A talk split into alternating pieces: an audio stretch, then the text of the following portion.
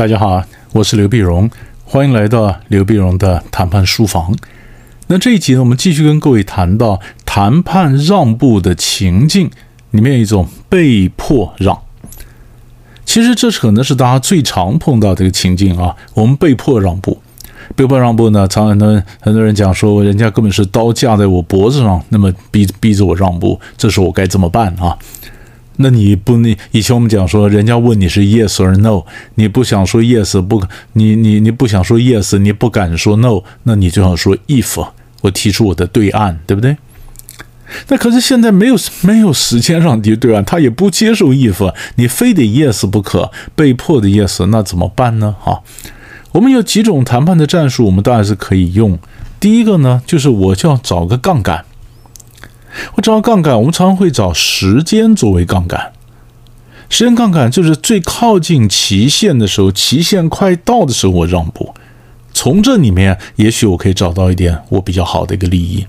比如说，我今天是个弱势的一方，弱势一方呢，我可能被迫要让一要让一百块，好，或者一百分，我要被迫让到一百分。那结果我现在找到一个期限的时候快到，比如说我们双方都面临了一个期限。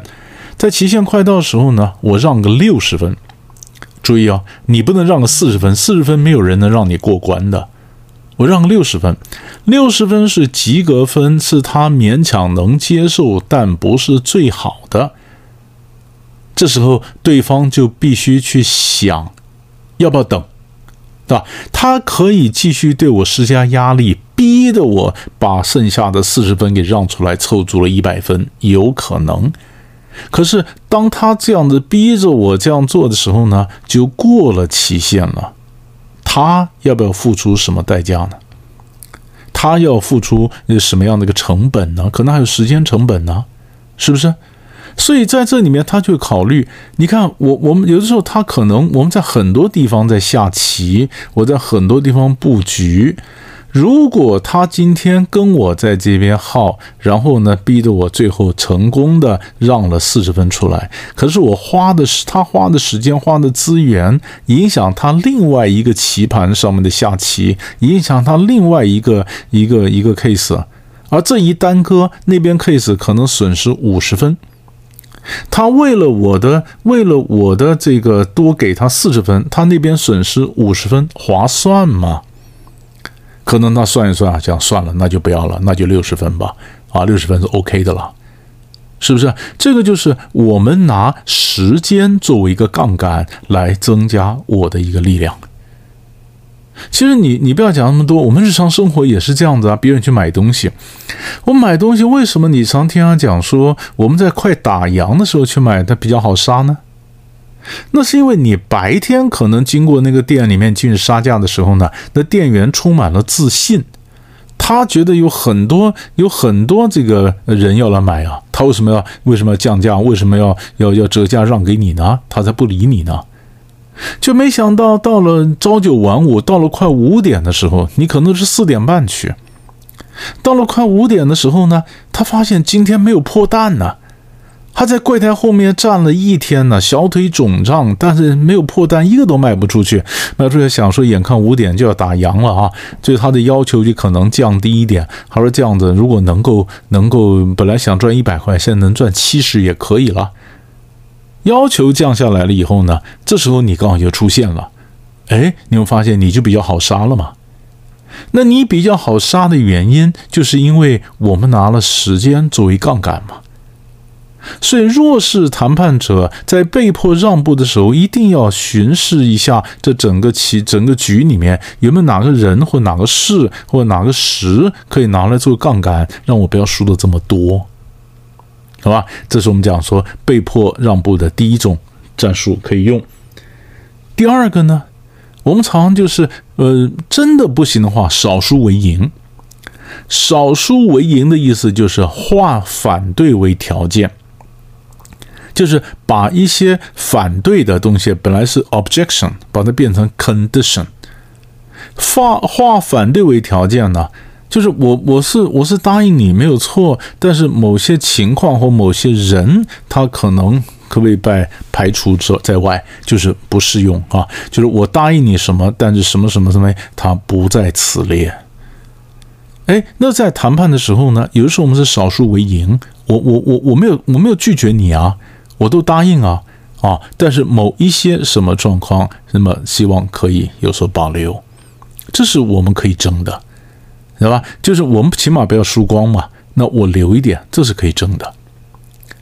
第三种情况是，如果我今天被迫在要非让步不可的时候呢？你又不能够不让步，这种方法可不可以让的很慢？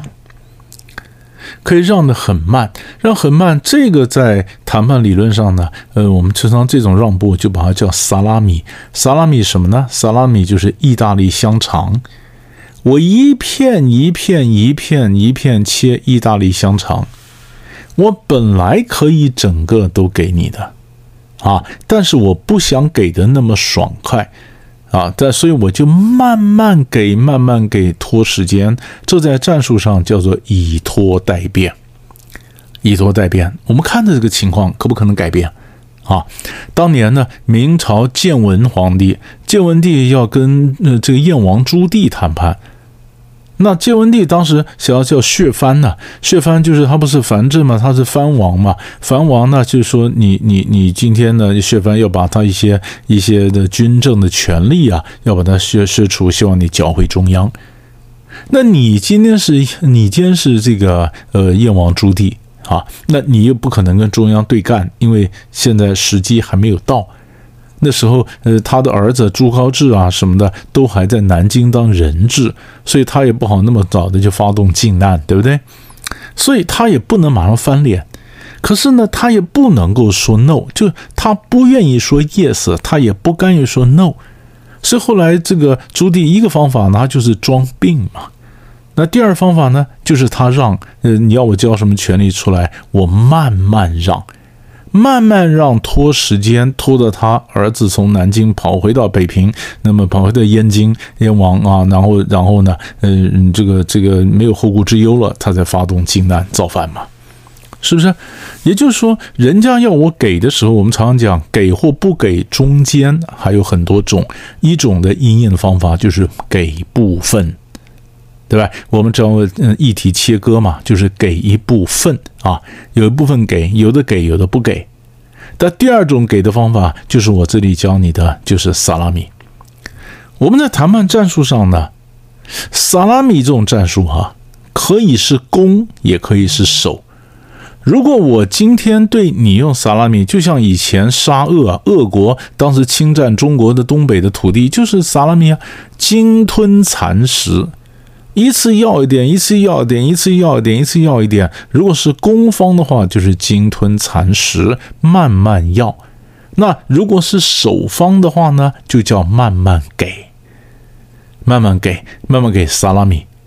所以今天你会发现，燕王朱棣跟南京这边，嗯，这个建文皇帝朝廷的一些官员谈的，其实就是慢慢给，慢慢给，慢慢给，拖时间，拖时间。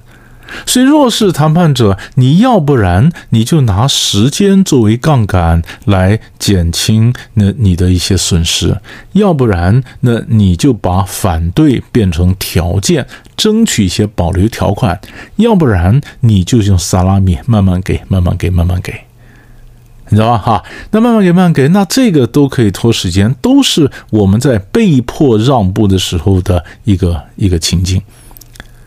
当然，被迫让步还有最后一点要讲的就是，我们既然被迫让步了，你一定要让给对的人呢。你想吧，如果咱们今天是被迫让步了，被迫让步，那你你讲老师，难道说我不能给的非常爽快吗？当然也可以了。你不用萨拉米，刚我讲的是燕王朱棣的例子啊。那你如果不是处于这样的极端的情形，你想讨好这个强者？那你说我如果让步的话，我总要我总要让的有个交情嘛，是不是？我总要让步。如果我让的没交情，那不是被被他像挤牙膏一样慢慢挤出来，那也一点交情都没有，那也白让了。如果你觉得你干脆也让一步大的，可以表示你的归顺，或你你事实上很值得交往的，表示你非常上道。你好好的让一步，哎，对方很开心，说不定那是另外一种结盟。如果你是这样的规划你的战略的话，你当然也可以把我教你的反过来做，你就狠狠的让一大步非常大，就表示告诉这新的这个强者讲，你是归顺他的，你愿意跟他结盟吗？所以我让一步大的，表示我对新老板的一个忠诚，这也是一种方式，也不是不可以。啊！但是这也是那么被迫让步的时候，减少损失，而且在里面可以累积我一些筹码的一些方式。所以大概我们这几个情境就够你回去想半天了。哪一个情境它适合，说不定可以找机会来用一下，好吧？我们下一集再见。